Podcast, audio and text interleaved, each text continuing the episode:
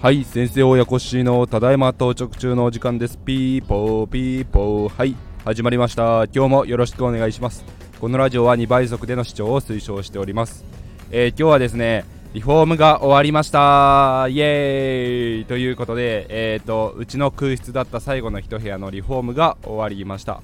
えー、今回は、えー、1棟のアパートを購入して、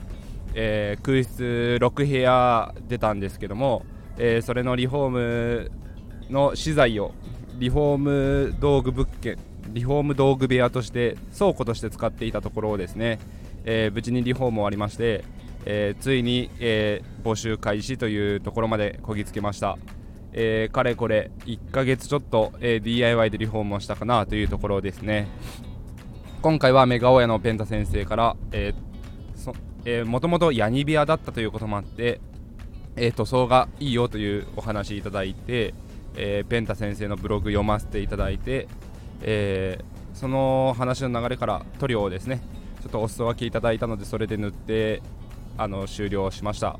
えー、まあいろいろ反省点はあるんですけども、まあ、養生を、まあ、もうちょっとしっかりやっておけばというところはあったんですが、まあ、そこはちょっとですね、えー塗装終わった後にま拭き取ったり、えー、ちょっと削ったりですねその辺でなんとか修正が効いたかなと思っています。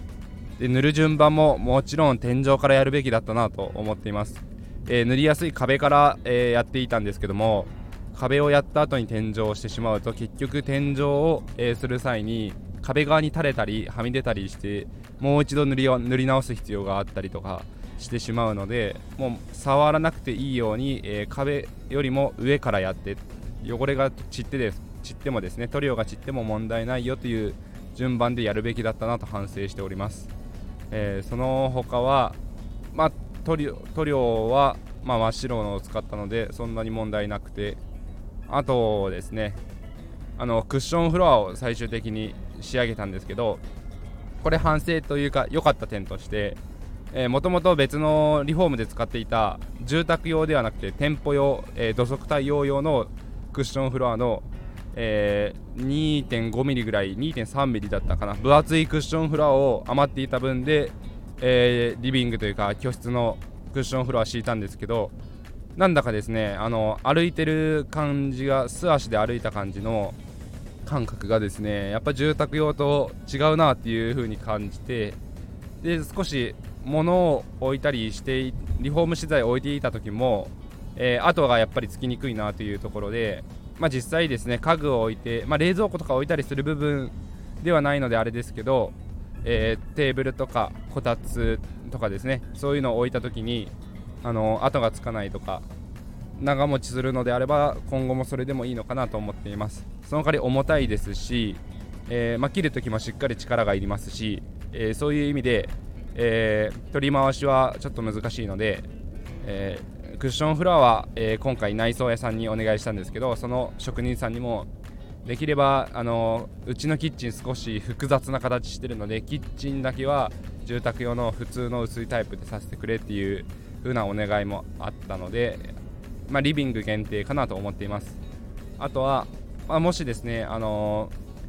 玄関周りというかあの靴を脱いだりする時のあの土間をクッションフロアでちょっとパリッと仕上げたいとかであればそれも住宅用よりかは店舗用土足用がいいのかなと思った次第です。はい。でリフォームについては、えー、こんな感じですね。で今回今まで他のお部屋が、まあ、3万円ちょっとでお貸しはしていたんですけど今回ですねクロス仕上げではないというので少し、えー、お家賃も安くして駐車場代をうち無料でやっていたので、まあ、気持ちほど1000円だけいただこうかなと思ったりもしているんですがその辺で帳尻合わせしつつ、えー、家賃の、えー、まあ、値引きというかお安くするのを最小限に抑えた上で募集をかけたいなと思っています。で不動産屋さん曰く、まあ、その金額安すぎますよって言われたので、まあ、どうしようかなと思ってるところですね。空室丼も、ま、考えながらそこまで高く、えー、家賃設定取らなくてもしっかり回る物件ではあるのでまずは入居者さんが入ってくれればいいなと思いながら、まあ、安くしすぎてあまりあのマナーとかがちょっとなってない方が入られると困りますっていう風な話もあったりしたのでほどほどの相場の金額より少し安いぐらいにとどめておきたいなと思っています。